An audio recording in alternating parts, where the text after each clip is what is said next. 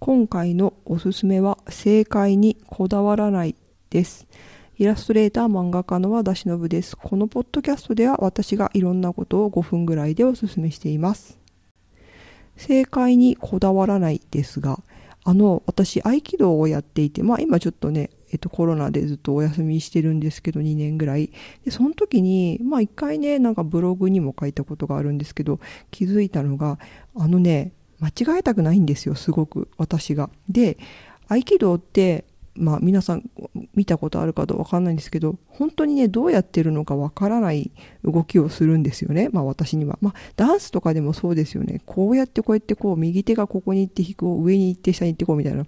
まあわかんないですよ、初めてやるときって。で、それがすごく苦手で、先生に、え、先生これ次はどう？やって、これ次はどう？やってやるのこの次はどう？みたいなことを何回も何回も聞いてたんですよ。で、一緒に始めたのが、まあ、たまたまですけど、そこで知り合ったね、私とイタリア人の女性と、まあ、えっ、と、ルーマニア人の男性がいて、私だけがずっと、え、教えて教えて、何これ？どこが違うの？これ、こっちで合ってる？これで合ってる？正しいっていうのをね、ずっと聞き続けていたんですよ。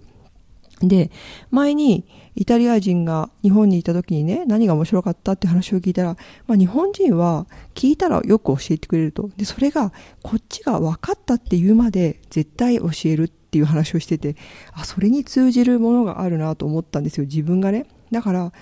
ちゃんとやりたいんじゃなくて、間違えたくないんですよ。で、その間違えないっていうのが正しくやりたいっていう気持ちが強すぎて、そのね、なんか正解をね、誰かのせい、誰か、ま、例えばこの場合で言うと、合気道で言うと、合気道の先生が、これでいいよ、君は正しくやってるよって言われたい、みたいなね。自分がこうやってこうやってやってみたじゃなくて、正しさを求めてるっていうことにね、すごいね、気づかされたんですよね。なんかね、自由にやってるつもりでいたけど、全然そんなことがなくて、常に常にね、こうやってこうやってこうやってやるのが正解ですよってやりたい っていうのが自分にすごくあることに気づいたんですよ。で、まあ、そうやって見るようになると、例えば日本のレシピ本とかね、まあ、イタリアもね、レシピ本とか細かいんですけど、日本のほど細かく、この切り方で、この切り方で、この切り方でってね、まあ、切ったらこのサイズ、このサイズ、このサイズみたいにあんまり書いてることってね、ないんですよ。だけど、まあ日本のものを見ると本当にね、一から丁寧にね、全部教えてくれるんですよ。でそれはね、やっぱりね、なんか間違えることに対する恐怖感みたいなのがあるんじゃないのかなってすごくね、思うようになったんですよね。別にね、なんか、まあ生き道もそうだし、料理だってね、そんなね、間違えたっていいんだけど、なんか、